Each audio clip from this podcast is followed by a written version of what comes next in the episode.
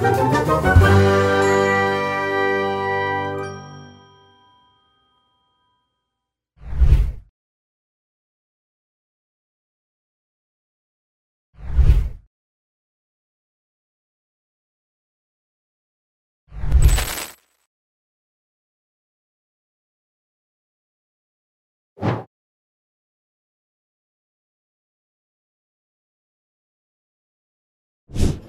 Hola, muy buenas tardes, noches, días para todos los que nos están viendo en este segundo capítulo de La Rata en el Laberinto. Es para nosotros un gusto poder compartir con ustedes estos momentos de pensamiento frente a la literatura, frente a los poemas, narrativas que tiene nuestra ciudad y que nosotros como jóvenes podemos transformar. Y bueno, cuéntanos, Aliet, para este segundo capítulo, ¿qué tenemos?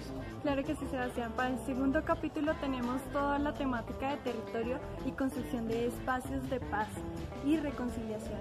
Entendemos territorio como un espacio donde se desenvuelven las relaciones sociales y no solamente eso, sino que va a todo el aspecto cultural, político y social, ¿no?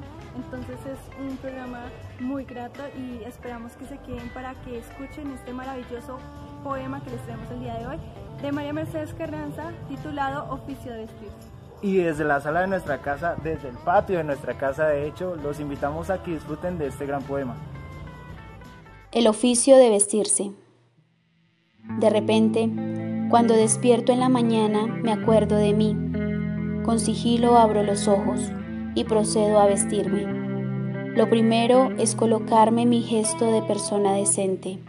Enseguida me pongo las buenas costumbres, el amor filial, el decoro, la moral, la fidelidad conyugal.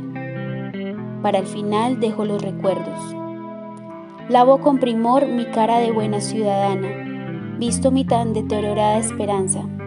Me meto entre la boca las palabras, cepillo la bondad y me la pongo de sombrero. Y en los ojos esa mirada tan amable. Entre el armario selecciono las ideas que hoy me apetece lucir y sin perder más tiempo me las meto en la cabeza. Finalmente me calzo los zapatos y echo a andar entre paso y paso tarareo esta canción que le canto a mi hija. Si a tu ventana llega el siglo XX, trátalo con cariño, que es mi persona.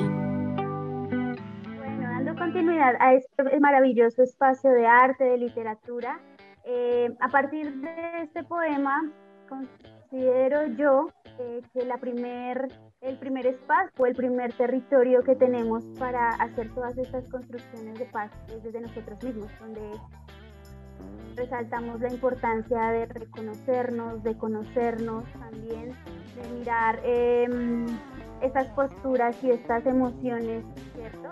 Que vivimos día a día y el hecho de, de empezar a a veces por encajar en un territorio también aparentar. creo yo que, este poema nos evoca eso. O sea, somos seres humanos, pero a veces por querer encajar eh, perdemos esa esencia y esa, esa paz interior. Entonces es importante como, resaltar eso. Eh, no sé, Sebastián, ¿tú, ¿tú, qué piensas del poema? ¿Qué te evoca? Bueno, definitivamente somos el, el primer territorio, el primer espacio donde tenemos que conocernos, el primer espacio habitado donde tenemos que reconocernos. Y pues yo creo que es en, en este espacio, es en todo esto que yo soy, en, en descubrirme en mis curvas, en mis planicies, en mis planicies, en, en, todos mis valles y en todas mis cuencas y confluencias, también una territorialidad que habla muchísimo de emoción, que habla también de eh, una conexión profunda con mi ser, porque si nosotros nos ponemos a pensar a lo mejor haciendo como un metatexto ahí a las, a las cosmogonías ancestrales nativas de acá de Colombia, pues el territorio es cuerpo como tal. El territorio es eh, habitarse en sí mismo, habitarse dentro de su propia esencia, habitarse dentro de su propio origen. Y pues yo creo que es, es de, de, este mismo modo una manera de confrontarse directamente con el territorio. Eso me evoca directamente el poema, cómo uno se confronta con el propio cuerpo, siendo eh, pues a veces tan atacado por lo mismo que es la ciudad, ¿no? Y pues no sé, ahí en, en este sentido también me gustaría preguntarle a Aliet que ¿cómo, ¿cómo, le ha parecido también la lectura del poema y, y hacia dónde podría también estar direccionado esta, esta reflexión? Bueno, eh, para mí el poema también es una necesidad ¿no? de autoafirmarse, de, de observar cuál es nuestra propia opinión sobre cómo nos constituimos con el territorio, con los demás, que a la final si no hacemos una reflexión sobre nosotros mismos, ¿no? sobre lo que somos, cómo nos portamos con los demás, en, digamos, en, términos de, de, cómo me siento con el otro, eh, es difícil vivir lo territorial eh, como un espacio de paz, como un espacio de reconciliación y, de transformación comunitaria si no empiezo por mí. Eh, debido a ello, pues me parece ¿no? que una, una, pregunta válida dentro del espacio es cómo se construyen espacios de paz y reconciliación en el territorio. Y, y justamente lo que les venía diciendo, si no empiezo por mí, es muy, muy difícil ir a una comunidad a transmitir estos espacios de paz y reconciliación que obviamente eh, se irán desligando o, partiendo del arte y de la cultura y de la memoria histórica en, ciertos momentos, ¿no?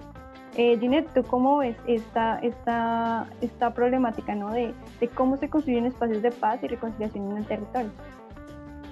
Bueno, es que eh, por ejemplo, tenemos eh, un concepto errado en el tema de paz y reconciliación, ¿no? O sea, em, a, lo largo de la historia, de todo lo que hemos vivido, nos han dado como, como estos dos conceptos cerrados, siento yo. Eh, a veces creemos que paz es un simple acuerdo, paz es restablecer una tierra y ya, pero creo que importantísimo el hecho de, conocernos a nosotros, de, de restablecernos primero nosotros, ¿cierto? De buscar como esas alternativas para una buena gestión emocional. Eh, desde la experiencia que he tenido en trabajo con diferentes eh, actores, ¿cierto? Tanto jóvenes en comunidad em, y con una estrategia que también hemos desarrollado, nos hemos dado cuenta de, de si soy líder, si soy joven que quiero trabajar desde mi territorio, desde mi comunidad ¿Cómo empiezo yo a hacer esa buena gestión emocional? ¿Cómo empiezo yo a conocerme, ¿cierto? Hasta hacer esos procesos de sanación. Y asimismo, si empiezo a trabajar en mí, y es como la típica frase de cajón, ¿no? Primero conócete y trabaja en ti para así proyectarlo en los demás, pero es una realidad si tú eres un gran líder, eh, que, mejor dicho quieres salvar el mundo y haces todo a la comunitario, pero si en tu casa o en tu familia no haces estos buenos procesos de armonía, de paz, creo que estarías siendo muy incoherente con tu accionar. Entonces es importantísimo trabajar desde el interior, desde el ser, para proyectarlo al territorio. Y así mismo se pueden hacer buenos procesos. Eh, cuando tú pones a dos opuestos y el hecho de paz, reconciliación y perdón, por ejemplo, el perdón creemos que es esperar que el otro me perdone, sabiendo que el perdón es de una sola vía. O sea, el perdón es decisión propia. El, perdón, es cuando yo decido o la otra persona decide perdonar. Pero cuando llegamos a estos procesos de reconciliación, sí, aquí se, es, doble vía. Entonces, la otra persona eh, eh, hace un proceso, yo también, y de hecho aquí ya viene el tema de mediación. Y así mismo podemos entender también estos buenos procesos de paz en los territorios. Entonces creo yo que, es primero conocernos a nosotros mismos, conocer muy bien también estos conceptos, que a veces los, equivocamos de una manera eh, absurda y a veces esperamos cosas de los demás, ¿cierto? Esperamos cosas en donde eh, a veces salimos frustrados, ¿cierto? O esperamos cosas excesivas del Estado, de mi familia, pero es reconocernos eso. Entonces, por ejemplo, hay una, una frase de, o un fragmento el poema que me causa curiosidad y es cuando despierto me acuerdo eh, de mí, con sigilo abro los ojos y procedo a vestirme. No sé, Sebastián Chemos, aquí que te evoca este, este, este fragmento, esta parte del poema. Bueno, yo creo que una de las cosas más interesantes de, dentro de la misma construcción de, de este poema es la posibilidad de uno pensarse en un mundo que no es perfecto, primero, entonces, si ustedes se ponen a pensar, eh, y hablando desde, desde lo que somos, desde lo cómo estamos construidos, no tenemos vidas perfectas y eso también hay que evaluarlo a la luz del poema porque, eh, y, y, hago referencia exclusivamente a esta parte del poema donde dice lo primero es colocar mi gesto de persona decente. Es lo primero que uno tiene que salir a, a lucidar cuando somos personas con defectos, cuando en primera instancia Sebastián Linares tiene un genio que nadie se aguanta y es súper cansón y eso... Creo que eso también, aunque sea malo, hay que reconocerlo dentro de lo que nos hace humanos. Eh, y aún en medio de, de reconocerlo o no reconocerlo, el reconocernos nos da la posibilidad de también entender pues todos los mecanismos que tengo yo como territorio para defenderme, porque el territorio también se defiende. Se defiende de las posibilidades, de las negaciones, de las afirmativas, de todo lo que se pueda suscitar dentro de un espacio narrativo como lo es mi cuerpo. Mi cuerpo como espacio narrativo también cuenta muchísimas historias. Y las historias más principales, las que cuenta, pues bueno, una relación de mis padres, una relación, no sé, bien llevada y yo la siempre he entendido supeditada a una reciprocidad, a una fidelidad, a un compromiso recíproco. Y eso habla propiamente de mis narrativas, habla de una relación propia con mi padre, donde yo lo veo a él de unas determinadas maneras. Eh, cosa que no se consolida en todos los hijos y en las relaciones eh, hombre-hombre familiares no se consolidan en todos los espacios. También hablan de unas narrativas que eh, tengo con mi madre, mi madre también como territorio y yo como territorio confrontándonos. Ella eh, salvaguardando lo que ella es como mujer, yo salvaguardando también mis opciones como joven. Y entrar en esos mecanismos de resistencia, de ponerme mi cara decente ante también esos territorios inexplorados que son ellos, ante el territorio inexplorado de mi hermana, porque ella es un mundo totalmente diferente, inclusive hasta los que tenemos mascota, y eso nunca lo habíamos pensado, saber que nuestra territorialidad corporal la compartimos también con nuestros peluditos y ellos terminan siendo tan importantes y tan íntimos en nuestra vida porque compartimos intimidad con ellos. Y con ellos, ellos también conocen nuestra cara más, por decirlo así, baila, no tan decente.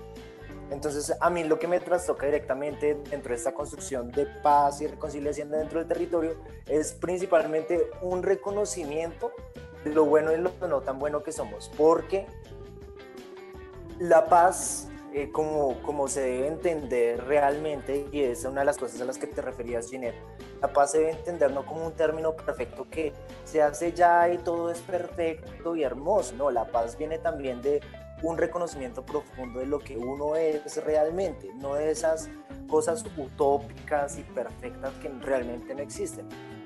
La paz es reconocerme también en mi mierda y las veces que me he revolcado en mi mierda y reconciliarme con el otro es reconocer que yo he pasado por encima del dolor del otro, así como el otro ha pasado encima de mi dolor. Y eso hay que tenerlo muy presente, constantemente presente, porque eso realmente son lo que es, mm, desata estas prácticas de paz y reconciliación. Si yo en primera instancia cambio, puedo dar la posibilidad de que el otro cambie. Y siempre pensamos el cambio, los, los procesos de paz y reconciliación, que son procesos de cambio literalmente, en que el otro tiene que poner. Siempre es el otro el que tiene que poner, porque yo ya puse. Y yo, pues relajado porque ya puse, pero ¿y cuándo el otro pone?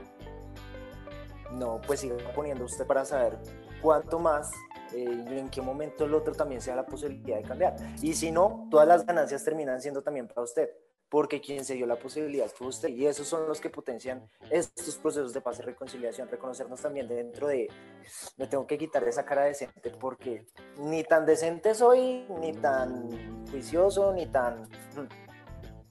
Entonces, frente a esto, yo quería como pues rebotar un poco la pregunta, pero haciendo alusión como al cuerpo del, del, del poema y es pues también haciendo esto, ¿en qué ocasiones debemos hacer un esfuerzo para llegar a los demás? También en coherencia con lo que estaba hablando anteriormente. ¿Cuál es como ese esfuerzo que tenemos que eh, hacer para poder llegar a los demás cuando sabemos que nosotros también pues no tenemos una cara tan decente y pues me gustaría que Aliet nos ilustrara un poco a partir del poema cómo podría llegar a entender esta pregunta. Bueno, allí frente a la pregunta que, tú me haces, eh, concuerdo en el sentido de que uno no siempre puede ceder. Llega un punto en que, bueno, uno ya ha dado tanto y lo ha dado todo y también, pero uno ya llega a un punto en que ya no puede ceder. Entonces se reafirma uno como persona y creo que aquí María Mercedes Carranza eh, digamos que lo muestra con palabras como lavo con primor mi cara de buena ciudadana, visto mi tan deteriorada esperanza, me meto entre la boca las palabras, cepillo la bondad y me pongo el sombrero y en los ojos esa mirada tan amable. Creo que es, es como, bueno, ya hice la labor de construirme eh, con los demás, ¿sí? Pero ahora debo reafirmarme y entrar en el juego de ser una ciudadana, de ser una madre, de ser una persona que está incluida en unas dinámicas específicas, ¿no? Entonces llega un punto en donde ya he dado todo mi esfuerzo y me he consolidado, ¿no? Y digamos que sí he logrado cambios positivos en mí, ¿sí? Ahora, lo que yo puedo hacer es pararme frente a lo que yo soy, frente a lo que yo he construido de mí y desde allí construir comunidad. Y creo que eh, ponerse la cara de buen ciudadano no solamente, digamos que está delimitado en en hacer conductas participativas, ¿no? Como, yo qué sé, votar, eh, estar pendiente de quiénes son nuestros gobernantes, para dónde van las políticas territoriales, ¿no? Eh, también está en el hecho de poder convivir con los demás, que es algo que, eh, aunque uno no lo crea, siempre tiene que ver con la paz propia y la paz de los demás. Algo tan simple como estar en un transmilenio, eh, uno llevar pues el tapabocas, eh, conservando mi seguridad y conservando la seguridad de los demás, ¿no? Eh, ser ciudadano no solamente es, como decía, ejercicios participativos, sino es también poder condolerse con el otro. Saber que si yo veo que hay una persona más cansada que yo, darle el puesto, eh, también entender que las personas jóvenes también se pueden enfermar y entender que también necesitan un puesto, por ejemplo, en el caso del Transmilenio o de, otros sistemas de transporte, ¿no? Creo que sí hay que hacer grandes esfuerzos para llegar a los demás, pero también hay que hacer grandes esfuerzos para uno ser parte de la comunidad, ser una parte eh, sustancial de la comunidad que, que, permite construir paz con acciones pequeñas y, y cotidianas, ¿no? Cotidianas como eh, respetarle eh, algunas cosas a las personas, y no, no adelantarse en una pila. Son cosas tan pequeñas que son parte como a veces del, del civismo, por decirlo así, de, de la construcción de, de ciudad, ¿sí? de, de, comunidad, en donde uno debe aprender a respetar eh, los espacios de las personas, ¿no? que uno también debe entender que cuando uno también va cansado, uno también quiere ese respeto, ¿no? Entonces como que es una forma también de partir de lo pequeño a lo macro, ¿no? Uno no puede construir paz allí sin eso. Sí, sigue, Sebastián. Yo, yo, me hiciste pensar en, en algo que me, me, ha dejado reflexionando como toda esta semana y es a partir de un, un evento que tuvimos a, hace como dos, tres días con San Pedro Cobantucada en, eh, allá en el edificio de la JEP la Jurisdicción Especial para la Paz, que quedan las 67 como con séptima, 67, 66. Y eh, pues estábamos hablando ahí entre, eh, era un evento donde se llamaba Vivas por la Justicia y habían unas, pues las madres del Suacha, los hijos que llevaron por allá al norte de Santander y los volvieron falsos positivos. Tuvimos una conversación entre ellos y también con la policía, pues porque ahí, no sé, se dio el momento como para tener esa cercanía de conversación, cosa que nunca pasa jóvenes policía, o por lo menos a Perú policía nunca lo había visto.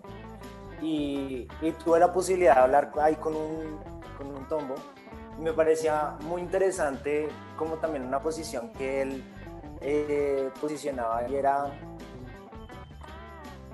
eh, él, él nos explicaba cómo cómo él entendía los falsos positivos y cómo se entendía también el, el, tanta rabia que le tuvieran a la institución, a los militares, a la policía y a diferentes. Pero él decía, lo que muy pocos saben es que dentro de la misma policía, dentro del mismo ejército también hay familiares.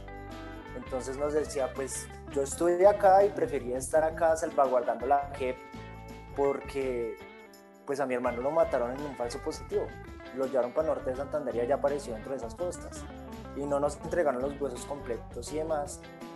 Y yo lo que realmente me ponía a pensar frente a esto de cómo llegar a los demás es que uno nunca, o sea, uno a veces está como tan metido dentro de sus propias dinámicas de vida que es que, y también uno se mete y se ensimisma mucho en su propio dolor y en su propio drama, ¿no?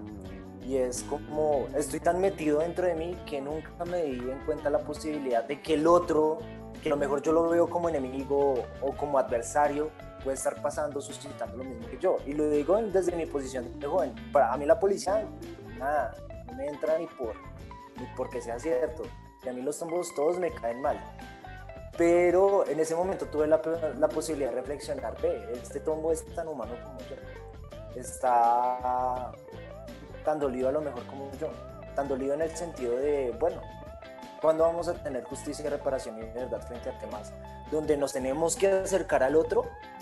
Literalmente, como dice la pregunta, donde tenemos que hacer un esfuerzo para llegar a los demás, pero ya nos ensimismamos tanto entonces, frente a eso, pues no sé, me gustaría también como mirar, eh, no sé si Ginette nos pudiera comentar un poquito acerca de cómo se pueden cambiar estas propias actitudes de ensimismamiento, citándolo desde ahí, cómo se pueden cambiar estas mismas actitudes para poder cambiar también estos prejuicios, para cambiar también, pues, cómo es esta relación también con el territorio que son los otros. Bueno, creo yo que es muy importante lo que dices en el hecho de, quitarnos prejuicios, de quitarnos etiquetas. Simplemente estamos tan sesgados y tan divididos, ¿cierto?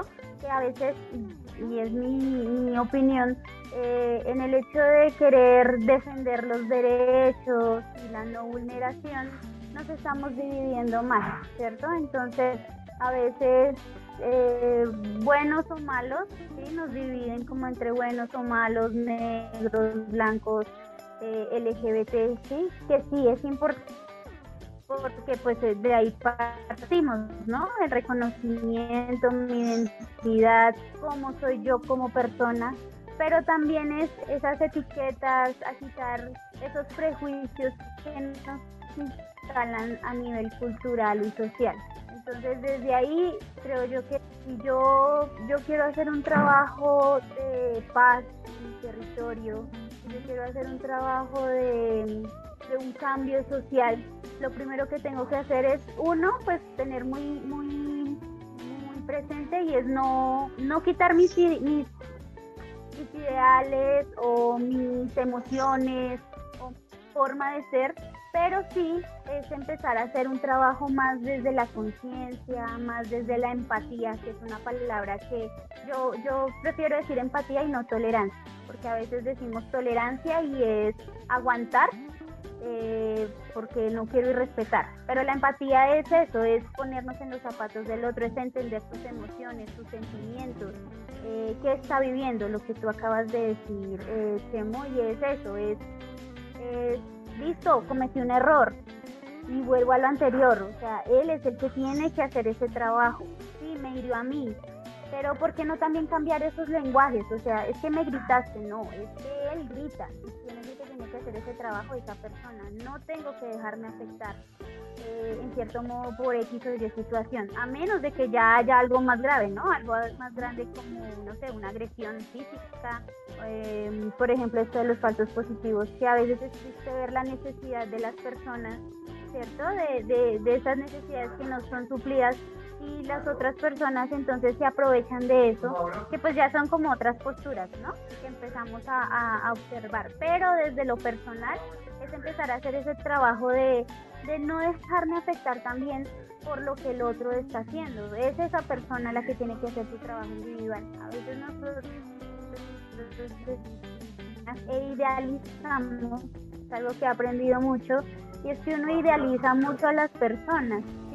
No, vamos a hacer, em, vamos a tener paz en este territorio porque todos vamos a pensar igual o todos vamos a trabajar igual. No, cada quien tiene su vida, cada quien tiene su experiencia, pero sí, eh, y también es por decisión propia, porque es que a veces queremos obligar a los demás a hacer esos procesos em, pacíficos, esos procesos de reconciliación y esto es autónomo. Yo no puedo obligar a nadie a, generar como esos procesos. Entonces creo yo que es importante reconocer eso, reconocer eh, el trabajo que tengo que hacer yo y asimismo poder eh, empezar a hacer esto con los demás. Además, digamos que hay algo que me causa curiosidad también en, en el poema, o me gusta mucho y es entre el armario selecciono las ideas que hoy me apetece lucir y sin perder más tiempo me las meto en la cabeza. Entonces, tristemente también, a veces por querer dar mis ideas, también eh, soy vulnerado, ¿cierto? Quisiera tener tantas ideas, expresarlas a los demás, eh, poder proyectar y poder hacer esta construcción, pero vemos y es la realidad de nuestro país, es que muchos líderes sociales son callados.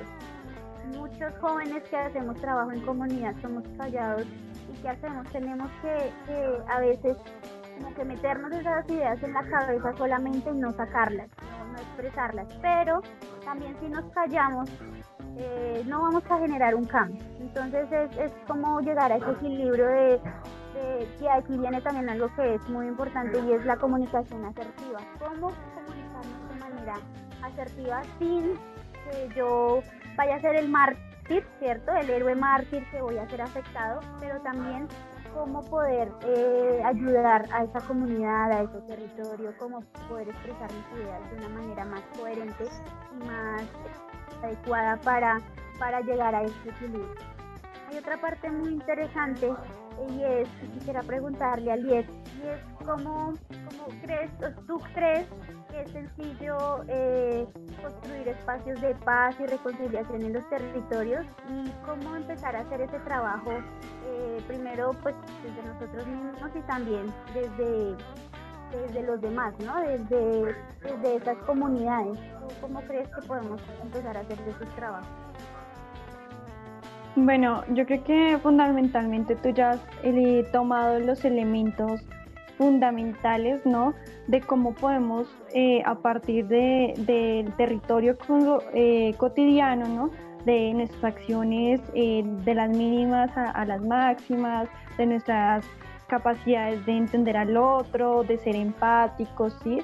De poder ¿cómo decirlo? También desarrollarnos como un territorio de paz.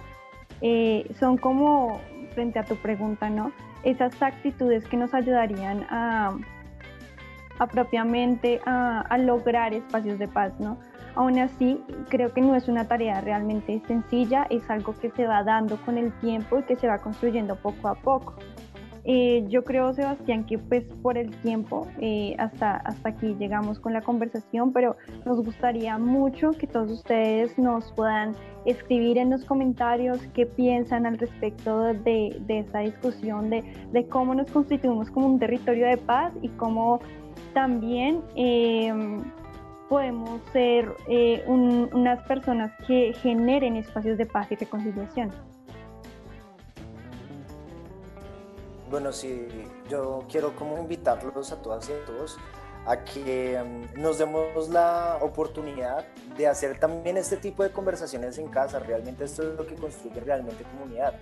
Entonces, haciendo alusión un poco a lo que suscitó acá y es a la confrontación a nuestros padres, donde ellos tienen diferentes posiciones de vida y diferentes formas de entender y asumir el territorio.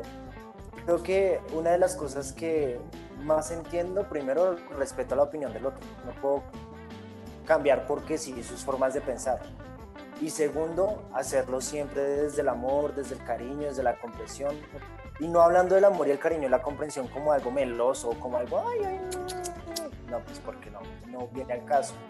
El amor, la comprensión y el cariño están mediados también por ah, respirar cuando las otras ideas como que no me suenan tanto. Respirar y entender y asumir también cuando la posición del otro está bien férrea. Y eso también es pues amar y querer. Y creo que pues hay que hacerlo también desde un sentido muy cordial. Eh, recibir lo que diga el otro sin que fuese un ataque. Porque todo en este mundo como estamos es todo un ataque no realmente no es un ataque Y pues nada, mil gracias por acercarse a este espacio, a revisar también nuestras diferentes reflexiones. Creo que son muchísimas, muchísimas las reflexiones que pueden salir también de la territorialidad y desde lo poético que termina siendo también un territorio. Entonces, mil gracias por este espacio. Ginette. Sí, digamos que este espacio no solamente es para para leer un poema, sino que de ahí salen muchas cosas, ¿no? De ahí salen muchos elementos para analizar, porque eso eh, es el ideal, empecemos a analizar, a ver cómo vivimos, cómo sentimos nuestros territorios desde nuestro accionar, desde cada cosa que hacemos en el día a día, lo que hace Aliet, lo que hace Sebastián, lo que hago yo, también es, es eso, hemos hecho todo un proceso eh, y una construcción de fortalecimiento personal porque creo que, los tres y, los otros chicos que hacen parte de, nuestros procesos y de la red de juventudes Territorio Memoria y Paz, de nuestras raíces. Y pues también gracias a Artes que, nos da esto, la posibilidad de estos espacios hemos podido, podido empezar a, generar eh, una construcción personal, una construcción de el buen relacionamiento con los demás y así mismo empezamos a, a, fortalecer nuestros territorios. Y territorio no solamente lo hablo como el barrio, porque a veces decimos, no, pues es que en mi barrio nadie me cree, pero territorio también es mi familia. A veces también creo que, que han habido cambios. Lo que tú decías, Sebastián, eh, a veces es difícil hablar con mi papá o mi mamá pero anteriormente peleaba y lo gritaba o gritábamos los dos. Ahora desde, los procesos que uno hace de fortalecimiento del ser, fortalecimiento de la buena gestión emocional, que yo siempre como que lo relaciono, es empezar a, a bueno, listo, usted está enojado, yo también, pero calmémonos un poco, respiramos em, y después hablamos, no nos ofendamos aquí, porque es que a veces también en esos momentos de, calentura o en esos momentos de rabia empezamos a, a, ofender y, y, nos da después decimos como, uy, fue pucha, yo qué dije, ¿por qué le ofendí? Si es que es mi papá o es mi mamá, porque le dije, ojalá se muera, que a veces es como la típica frase que uno dice, ¿no? Entonces, eh, creo yo que la rata en el laberinto es eso, es empezar a, generar también estos espacios, engancharlos a ustedes también como jóvenes, como adultos también, porque yo sé que este espacio no solamente lo ven jóvenes, sino que empecemos a mirar cómo esas acciones, esas pequeñas acciones empiezan a hacer grandes cambios en los territorios. Entonces, eh, muchísimas gracias por este espacio, muchísimas gracias por escucharnos, por observarnos. Eh, invitadísimos a que nos sigan tanto en YouTube como en Facebook, en Instagram, La Uchua Literaria, Jóvenes en Movimiento. Agradecemos nuevamente a nuestras raíces, a por esta oportunidad que nos da también y pues eh, los esperamos en nuestro próximo capítulo. Entonces también agradecerte a ti, Alies, Sebastián, muchas gracias por, por compartir este espacio. No, nada, recordarles que este espacio va a estar disponible pues todos los viernes de 6 a 7 de la noche, entonces como para que se conecten y estén muy pendientes también de los diferentes temas que vamos a estar transitando a lo largo de nuestro territorio y también eh, de, todo, de todo lo que somos como Uchuva Literaria y como Jóvenes en Movimiento. Sí, claro que sí. Y nada, invitadísimos a que nos dejen sus comentarios allí y los estaremos esperando para nuestra próxima misión. Un abrazo, adiós.